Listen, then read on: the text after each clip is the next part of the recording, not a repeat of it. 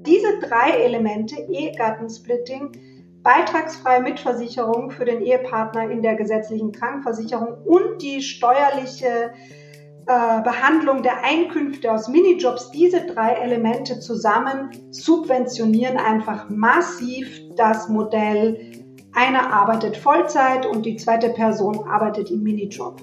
Schon mal was vom feministischen Reflex gehört? Noch nicht? Na, dann haben wir in dieser Woche viel zu besprechen. Wir reden mit einer Expertin, wir reden mit Katharina Wrohlich. Tonspur Wissen. Endlich die Welt verstehen. Ein Podcast von Rheinischer Post und Leibniz Gemeinschaft. Herzlich willkommen zu Tonspur Wissen. Endlich verstehen, warum Frauen im Beruf immer noch benachteiligt sind. Wir können erfahren, wo Fortschritt gemacht wird und wo noch mehr möglich wäre.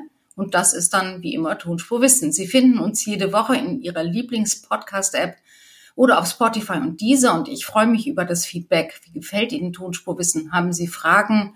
um die wir uns mal kümmern sollten. Da freue ich mich, wenn Sie mir schreiben an tonspur-post.de. Und natürlich freue ich mich auch, wenn Sie den Podcast in Ihrer App bewerten. Dankeschön.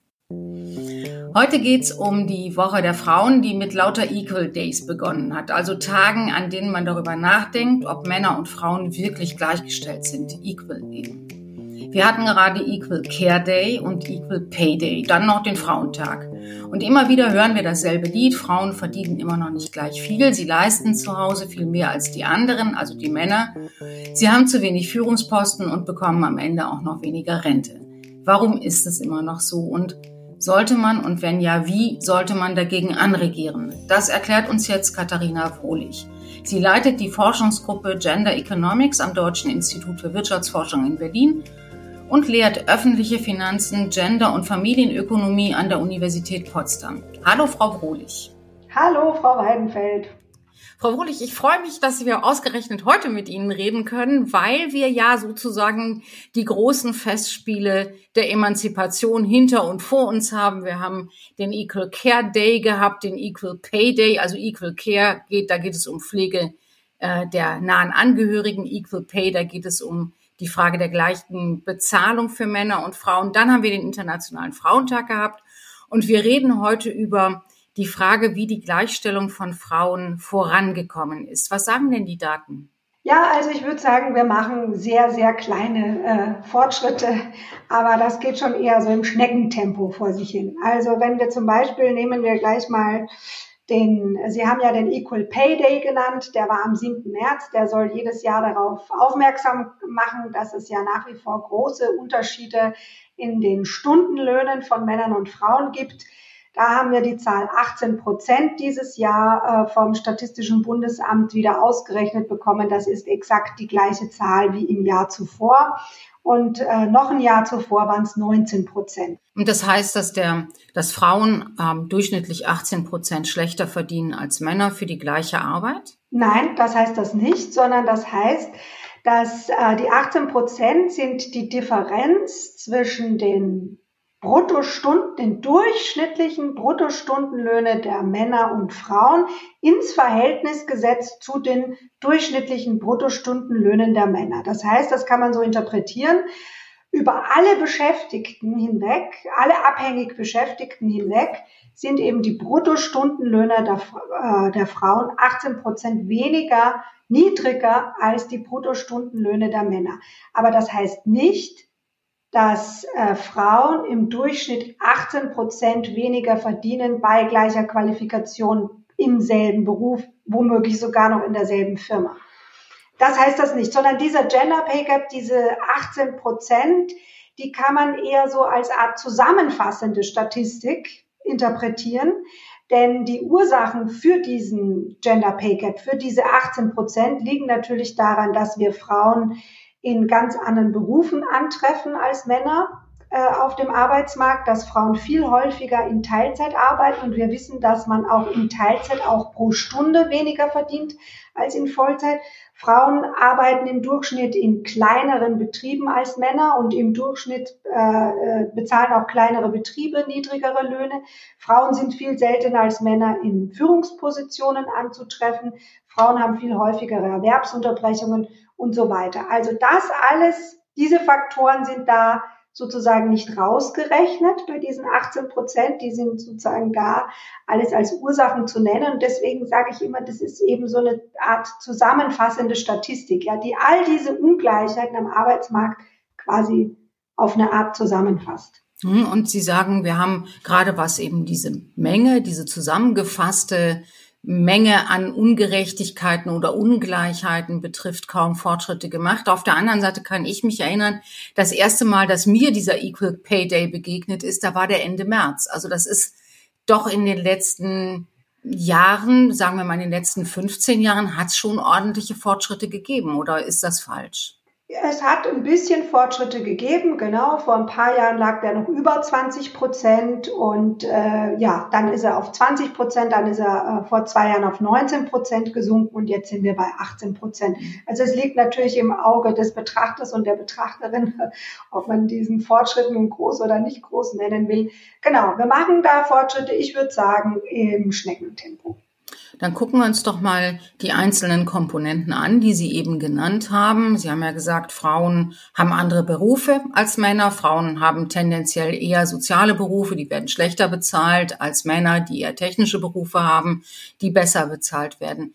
Muss man jetzt oder müsste man sagen, okay, Frauen müssen in technische Berufe, das ist ja das Argument der, der Bildungsministerin, oder würde man sagen, soziale Berufe müssen besser bezahlt werden? Also ich glaube beides. Ja, also ich würde sagen beides. Äh, äh, vielleicht gehen wir mal, vielleicht und zwar aus verschiedenen Gründen. Vielleicht beleuchten wir es mal Schritt für Schritt. Also warum ist das Argument sinnvoll, dass man sagt, äh, äh, Frauen, und, äh, Frauen und Mädchen sollen sich auch zunehmend interessieren, auch bislang männlich dominierte äh, Berufe anzustreben?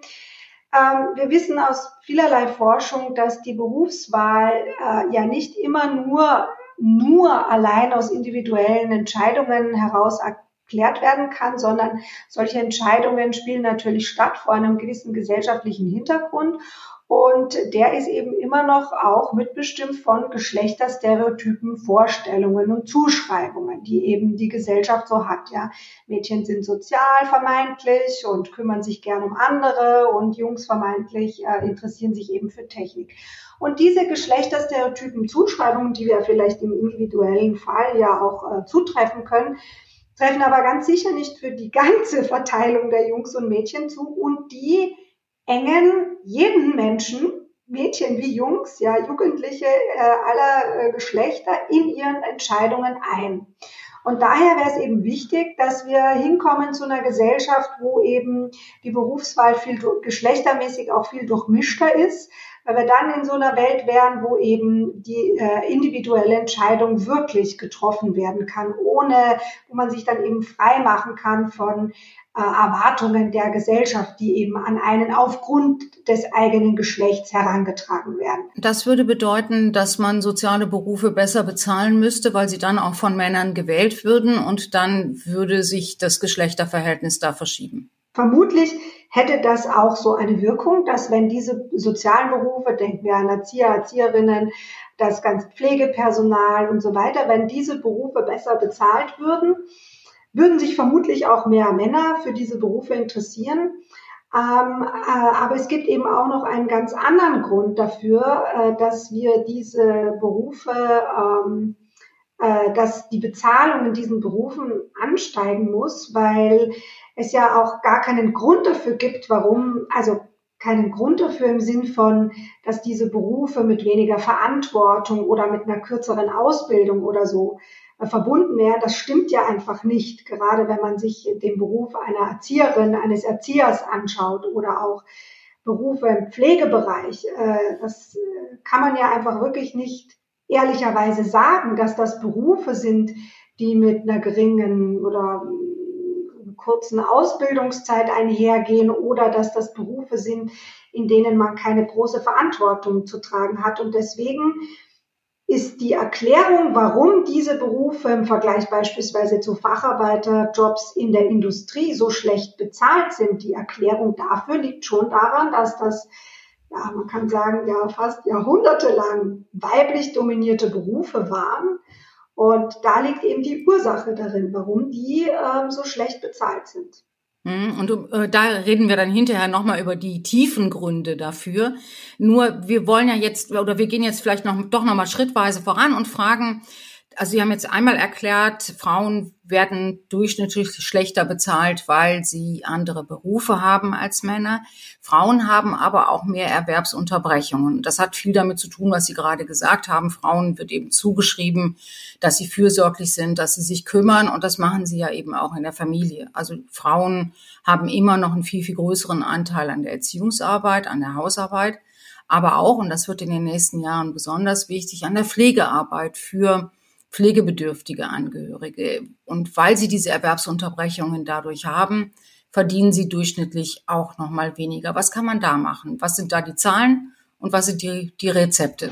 Ja, also genau. Sie haben ja auch ganz zu Anfang den Equal Care Day genannt. Den gibt's ja auch. Der ist am 1. März und der soll eben darauf äh, aufmerksam machen, dass eben die Care-Arbeit, das ist die gesamte unbezahlte Sorgearbeit, also damit ist gemeint einerseits die Pflege von pflegebedürftigen Angehörigen, aber damit ist auch gemeint die Kinderbetreuung und die gesamte Hausarbeit, Kochen, Putzen, Waschen, Erledigungen und so weiter. All das ist mit der Care-Arbeit gemeint und auch da haben wir große geschlechtsspezifische Ungleichheiten. Und äh, dieser Gender Care Gap ist so um die 50 Prozent. Das heißt, Frauen äh, übernehmen eben im Durchschnitt über die gesamte Bevölkerung doppelt so viel von dieser unbezahlten Sorgearbeit als Männer. Und wenn man da genauer hinschaut in den Lebensverlauf und in bestimmte Altersgruppen, speziell Paare mit jungen Kindern, da übernehmen Frauen noch wesentlich mehr, da übernehmen Frauen dreimal so viel unbezahlte Sorgearbeit wie Männer. Und das ähm, führt dazu, dass dieser, dieser sogenannte Gender Care Gap hängt eben sehr stark mit dem Gender Pay Gap zusammen, weil wir sehen, dass der Gender Pay Gap, über den habe ich ja schon gesprochen, diese 18 Prozent, die sind ja auch nicht für alle gleich, sondern auch beim Gender Pay Gap sehen wir, dass der sehr stark mit dem Alter ansteigt. Und zwar insbesondere ab dem Alter von 30 Jahren steigt der Gender Pay Gap, also dieser Unterschied in den Stundenlöhnen sehr stark an, weil ab dem Alter von 30 sehen wir, dass der durchschnittliche Bruttostundenlohn für Frauen nicht weiter ansteigt bis zum Ende ihres Erwerbslebens. Das heißt, in dem Moment, wo ähm, ich Familie und Kinder habe und in einer Paarbeziehung lebe als Frau, mache ich Kompromisse bei der Arbeit, verdiene deshalb weniger und werde dann praktisch übers Leben hinweg, gehe ich auf ein ganz anderes Niveau in der Bezahlung, nämlich ein schlechteres als Männer. Genau, genau. Und ich verpasse, und das sind genau diese Jahre, wo eben sehr viel unbezahlte Sorgearbeit anfällt, weil das typischerweise die Phase der Familiengründung ist. Und genau gleichzeitig sind das aber auch die Jahre zwischen 30 und 40, wo Männer ein sehr großes Lohnwachstum noch haben, das die Frauen gar nicht haben. Das heißt, in dieser Altersphase 30 bis 40 Jahre fällt nicht nur zu Hause sehr viel Sorgearbeit an, sondern auch im Beruf werden da häufig genau in dieser Lebensphase die Weichen gestellt für zukünftige Karrieren. So, und dieses ganze Lohnwachstum, das die Männer zwischen dem Alter von 30 und 40 Jahren noch erfahren, das nehmen die Frauen nicht mit, weil sie eben äh, viel mehr als Männer äh, Erwerbsunterbrechungen haben für die Familie und danach eben sehr viel und in Deutschland auch besonders lange Perioden von Teilzeiterwerbstätigkeit haben, um eben diese Sorgearbeit äh, mit ihrer Erwerbstätigkeit vereinbaren zu können.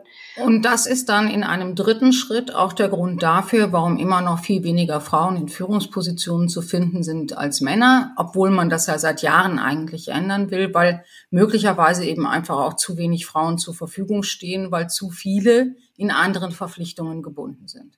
Genau, also das ist auf jeden Fall auch einer der Gründe, warum wir so viel, so wenig Frauen in Führungspositionen in Deutschland haben. Und weil Sie ja gefragt haben, was sind da, was kann man da dagegen tun? Was sind da die Rezepte? Also da kann die Politik eigentlich durchaus eine Menge tun. Also gerade weil wir ja gesehen haben, diese Phase der Familiengründung, da werden so viele Weichen gestellt. Da wäre ja schon ein ähm, Instrument direkt für die Familienpolitik beim Elterngeld anzusetzen.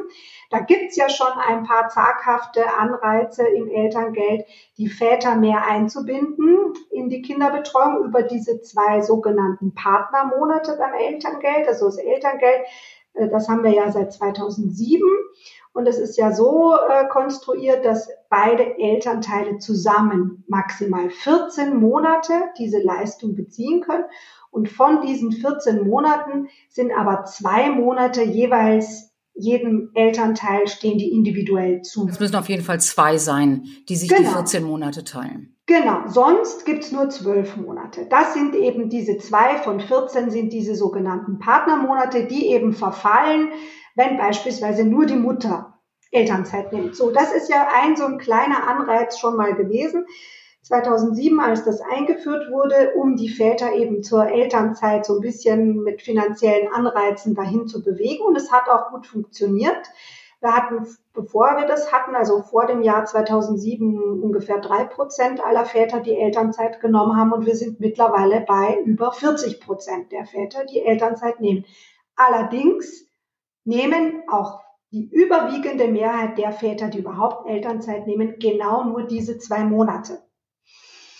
Und deswegen sehe ich da einen wichtigen Ansatz oder einen möglichen Ansatzpunkt, zu sagen, gut, das scheint ja gut funktioniert zu haben äh, mit diesen Partnermonaten, jetzt lasst uns die mal ausweiten.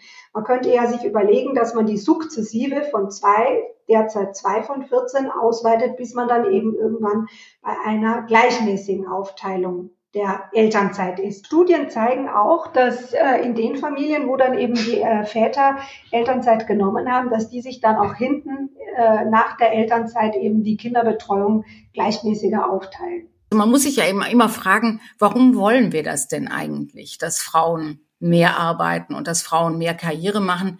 Könnte ja auch sein, die sind eigentlich ganz zufrieden damit, dass es so läuft, wie es ist. Ja, klar, das könnte auch sein. Äh, da sind wir wieder bei dem, worüber wir am Anfang gesprochen haben.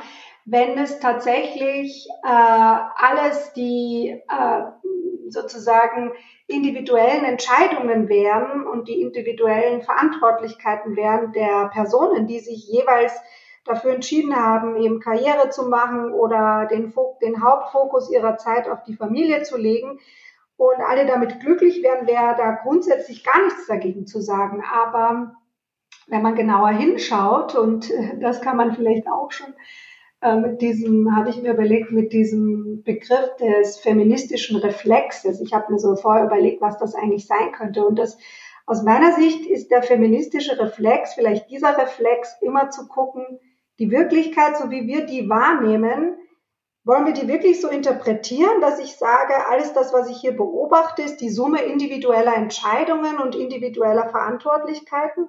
Oder sehe ich hier eher lange historisch gewachsene, tief verwurzelte Strukturen, die diese vermeintlich so nur individuellen Entscheidungen eben stark mitprägen. Und gerade bei der Entscheidung für Mütter, sind sie erwerbstätig oder nicht, in welchem Alter ihrer Kinder fangen sie eine Erwerbstätigkeit wieder an und ganz speziell dabei sind sie voll- oder Teilzeiterwerbstätig. Da bewegen sich Mütter in Deutschland vor sehr starken sozialen Normen und Einstellungen. Das sehen wir sehr gut in Befragungen der, äh, zur Einstellung. Es gibt ja sehr viele ähm, Umfragen, die genau diese Einstellungen abfragen. Und was wir da sehr stark sehen in Westdeutschland, aber auch zunehmend in Ostdeutschland, ist, dass mittlerweile die Erwerbstätigkeit von Müttern auch mit kleinen Kindern in Deutschland durchaus akzeptiert ist, aber in Teilzeit. Und die Vollzeiterwerbstätigkeit von Müttern mit kleinen Kindern ist in Deutschland sozial nicht wirklich akzeptiert. Und da sieht man schon, wenn jetzt aber jemand oder ein Paar sich individuell für so ein Modell aber gerne entscheiden möchte, dann äh, verhalten sie sich eben entgegen der sozialen Norm. Und das ist natürlich anstrengend grundsätzlich und das engt auch ein. Und insofern würde ich sagen, solange wir in einer Gesellschaft sind, die ähm, wo diese sozialen Normen, diese tief verwurzelten sozialen Normen nicht überwunden sind und solange es eben diese Geschlechterstereotypen Zuschreibungen so stark gibt, solange schränken wir eben die individuelle tatsächliche Wahlfreiheit stark ein. Und ich denke, das ist der Grund, warum wir da was ändern sollten. Also es geht nicht darum, dass nicht jeder frei sein sollte und jede frei sein sollte in ihren oder seinen Entscheidungen, sondern eben genau darum, diese Freiheit erst möglich zu machen. Genau, ja. Jetzt gucken wir mal auf diese Möglichkeiten für die Freiheit, also die Räume, die da aufgemacht werden oder eben auch zugemacht werden von der Politik. Mir würde als erstes einfallen, wenn Sie sagen, Frauen arbeiten Teilzeit, würde mir einfallen Kindergarten und Krippenplätze. Solange es davon zu wenig gibt, dann brauche ich brauche ich mir keine Gedanken zu machen, ob ich Teilzeit arbeite oder nicht. Absolut. Also äh, die, ähm, das Angebot an Kindertagesbetreuungsplätzen und auch Ganztagsschulplätzen ist in Deutschland noch immer unzureichend. Wobei man auch sagen muss, dass das ein Politikbereich ist, wo sich in den letzten 20 Jahren, speziell in Westdeutschland, viel getan hat. Also man muss noch mal vielleicht in Erinnerung rufen, dass wir ja Mitte der 2000er Jahre hat dieser sogenannte Kita-Ausbau ja begonnen. Und davor hatten wir ja in Westdeutschland für etwa drei Prozent aller Kinder der unter, in der Altersgruppe der unter Dreijährigen überhaupt nur Kita-Plätze zur Verfügung. Mittlerweile haben wir Plätze für ein Drittel der Kinder in dieser Altersgruppe. Das heißt, das war schon, da ist viel passiert. Aber mit dem Angebot ist auch die Nachfrage dann nach diesen Plätzen gewachsen. Und es führt dazu, dass wir in Westdeutschland nach wie vor viele Regionen haben, wo es eben wirklich eine große Knappheit an Kinderbetreuungsplätzen zu adäquaten Öffnungszeiten gibt. Das ist das eine. Also ich würde absolut sagen, Kindertagesbetreuungsplätze von qualitativer, von hochwertiger Qualität ist absolut ein Politikfeld, wo sich die, ähm, ja, wo ein Feld, wo sich die Politik weiter stark engagieren muss und de, diesen Ausbau weiter forcieren muss. Aber darf ich, das muss ich trotzdem noch mal ein bisschen einschränken, weil was wir in Westdeutschland beobachtet haben, und wir haben das empirisch in mehreren Forschungsprojekten und Studien untersucht, der Kita-Ausbau hat in Westdeutschland tatsächlich dazu geführt, dass die Müttererwerbsquote Quote gestiegen ist. Allerdings dieser Anstieg war nahezu vollkommen in Teilzeit. Das heißt, der, wir haben jetzt viel mehr Mütter, die erwerbstätig sind, als noch vor 20 Jahren. Wir haben da auch EU-weit eine relativ hohe Müttererwerbsquote, aber fast alle arbeiten in Teilzeit. Das heißt, der Kita-Ausbau ist wichtig, dass die Mütter überhaupt arbeiten können, aber ich würde mal sagen, er kann nicht das einzige politische Instrument sein, um die Ungleichheiten in der Sorgearbeit zu bekämpfen. Denn irgendjemand muss das Kind auch von der Kita abholen, irgendjemand muss zu Hause bleiben, wenn das Kind krank ist. Und solange das auch immer noch nur die Frauen machen, solange sozusagen sich die Frauen die Sorgearbeit mit dem Staat teilen und nicht mit ihrem Partner, sind wir nur ein Stück weitergekommen und noch nicht den mhm. ganzen Weg. Äh, lassen Sie uns mal über den ganzen Weg reden. Was mich immer wundert, ist, wenn wir über Gleichstellung von Frauen reden, dann reden wir ganz viel, haben wir ja gerade auch getan, über Kindergartenplätze. Wir reden viel über Quoten, wir reden über den feministischen Reflex.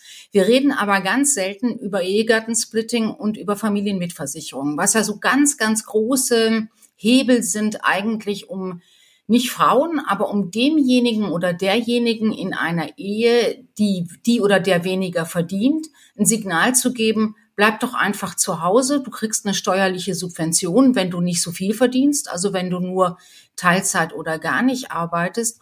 Und um deine Krankenversicherungsbeiträge musst du dir auch keine Sorgen machen, weil wir versichern dich bei deinem Partner mit. Ja, ganz wichtiger Punkt. Und äh, äh also das ist, wird also zumindest von mir immer in einem Atemzug genannt. Ja, Elterngeld, Kita-Ausbau, Ehegattensplitting, Mitversicherung und Minijobs. Ja, weil diese drei Elemente, Ehegattensplitting, beitragsfreie Mitversicherung für den Ehepartner in der gesetzlichen Krankenversicherung und die steuerliche äh, Behandlung der Einkünfte aus Minijobs, diese drei Elemente zusammen subventionieren einfach massiv das Modell, einer arbeitet Vollzeit und die zweite Person arbeitet im Minijob. Und solange es das gibt, brauchen wir uns auch gar keine weiteren Gedanken machen, weder über Gender Pay Gap noch über Gender äh, Care Gap noch über ähm, die Gleichstellung von Frauen im Beruf, oder? Ganz genau, ganz genau. Und ich würde auch sagen, wir haben da auch gar kein äh, großes Erkenntnisproblem in Deutschland. Wir haben so zahlreiche empirische Studien, die das nachgewiesen haben, die negativen ähm, äh, Erwerbsanreize und die Erwerbs letztendlich die negativen Effekte, die auf die Erwerbsbeteiligung von Frauen ausgehen, von dem Ehegattensplitting. Und wir haben so viele Studien, die auch zeigen, dass eben gerade dieses Zusammenspiel auch mit der Subventionierung der Minijobs dieses Problem eben nochmal verstärkt. Äh, sondern da haben wir wirklich ein Umsetzungsproblem. Was man sich ja auch gut erklären kann, weil die Debatte möchte ich mir gerne vorstellen, dass der Bundeskanzler, der Wirtschaftsminister, der Sozialminister, der Finanzminister, die Frauenministerin hingehen und sagen, Kinder, wir nehmen euch das Splitting weg, wir nehmen euch die Minijobs weg und wir nehmen euch übrigens auch noch die Familienmitversicherung weg. Das kann man sich politisch in Deutschland nicht vorstellen. Ja, einerseits, andererseits würde ich sagen. Also genau, im Moment, so wie Sie das sagen, kann man sich das nicht vorstellen. Andererseits haben wir hier einen wir sprechen die ganze Zeit vom Arbeitskräftemangel und nicht mehr nur noch vom Fachkräftemangel, sondern vom Arbeitskräftemangel. Und wir sprechen über diese riesigen Probleme, die wir kriegen, wenn jetzt in ein paar Jahren die Babyboomer in Rente gehen. Ähm, und gleichzeitig subventionieren wir geringfügige Beschäftigung. Das ist ja eine Subvention. Und es mag gute Gründe geben, warum wir das für manche Gruppen, die anderweitig schon sozialversichert sind, so machen wollen, wie beispielsweise Studierende, Schüler und Schülerinnen, Rentner, Rentnerinnen. Für diese kann man ja so eine Art Geringfügigkeitsgrenze äh, oder geringfügige Beschäftigung beibehalten. Aber für die andere große Gruppe der Personen im Haupterwerbsalter ist es doch eigentlich überhaupt nicht einzusehen, warum wir Erwerbstätigkeit in dieser geringfügigen äh, Umfang auch noch steuerlich, aber auch bei den Sozialversicherungsbeiträgen subventionieren und damit eben dann auch diese Zweitverdienerfalle sozusagen betonieren wollen. Also gerade vor dem Hintergrund ist es eigentlich komplett unverständlich. Wir haben jetzt die feministische Außenpolitik als Modell für eine frauenorientierte Politik äh, aus, von, von Frau Baerbock gehört und gesehen, das Konzept. Und man kann sich ja gut vorstellen, dass das eben nicht auf die Außenpolitik beschränkt sein soll, sondern dass man eben diesen feministischen Reflex, jedenfalls solange die Grünen Teil der Regierung sind, dass man den gerne überall sehen wird. Was würde denn, wäre der feministische Reflex der Familienpolitik zu sagen, weg mit dem Splitting, weg mit den Minijobs, weg mit der Familienmitversicherung, damit Frauen von Anfang an Gründe haben, voll weiter mitzuarbeiten? Ja, also äh, zumindest damit Frauen und Männer die Erwerbs- und Sorgearbeit gleichmäßiger aufteilen. Ob das dann dazu führt, dass alle Vollzeit arbeiten, auch in der Phase, wo sie kleine Kinder haben, weiß ich nicht, weil wir sehen in vielen Umfragen, dass das die Deutschen eigentlich nicht möchten. Aber ich meine, es wäre schon viel gewonnen, wenn sich die Paare dann die Sorgearbeit in der Phase eben so aufteilen, dass beide eben auf einer Dreiviertelstelle in dieser Zeit arbeiten, wo sie kleine Kinder haben. Aber auch das wäre schon mal ein großer Fortschritt. Also ich würde schon sagen, der feministische Reflex, wenn das bedeutet, dass ich eben so auf diese Welt schaue, dass ich sage, hm, gibt es da diese historisch gewachsenen strukturellen Rahmenbedingungen, die eben Frauen benachteiligen, auch in vermeintlich geschlechtsneutral formulierten Gesetzen wie dem Ehegattensplitting, dann ja, dann muss das weg und auch die beitragsfreie Mitversicherung bei der Krankenversicherung. Aber das heißt ja nicht, also das sind ja große fiskalische Summen. Ne? Also ich meine. Da reden wir über sehr, sehr viel Geld. Genau, 20 Milliarden oder so weiter. Das bedeutet ja nicht, dass, der, dass man nicht die direkt im selben Atemzug, also in der gleichen Reform, direkt wieder an Familien umverteilen könnte. Und wir haben auch am DIW, aber auch andere am IFO-Institut und auch die Bertelsmann Stiftung hat viele Simulationsstudien dazu gemacht, beziehungsweise in Auftrag gegeben, die gezeigt haben, dass Reformen des Splittings so möglich sind, wenn man direkt sozusagen das zusätzliche Steueraufkommen direkt wieder umverteilt, dass die so möglich sind, dass der überwiegende Teil der Familien und dann eben nicht nur der Familien, die, wo es eben, wo Ehepaare mit Kindern wohnen, sondern überhaupt alle Haushalte, in denen Kinder wohnen, davon profitieren würden, bis auf äh, Familien, äh, wo eben äh, Einverdienerpaare äh, in den obersten zwei Einkommensdezilen. Das wäre, so ehrlich muss man das sagen, das wäre die Gruppe, die da nachher äh, netto weniger zur Verfügung hätte. Also einkommensstarke Familien, wo nur einer von beiden Elternteilen das Einkommen verdient. Das sind ja jetzt die mit den hohen Splitting-Vorteilen.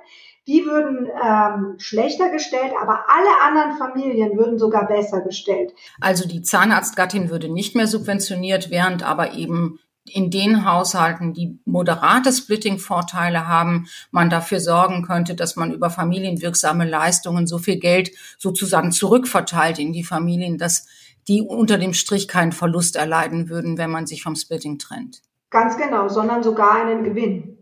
Hm? Frau Wohlig, vielen Dank. Wir haben jetzt gesprochen über den feministischen Reflex zum Schluss und das Erstaunliche ist ja doch, dass der feministische Reflex außerhalb der Außenpolitik dann doch sehr oft in der Fiskalpolitik zu finden ist, wie eigentlich alles, worüber ja. wir reden. Dankeschön. Genau, danke auch. Und das war Tonspurwissen für diese Woche. Wenn Sie über diesen Podcast twittern wollen, erwähnen Sie dabei gerne die Leibniz-Gemeinschaft at LeibnizWGL und at RP Online.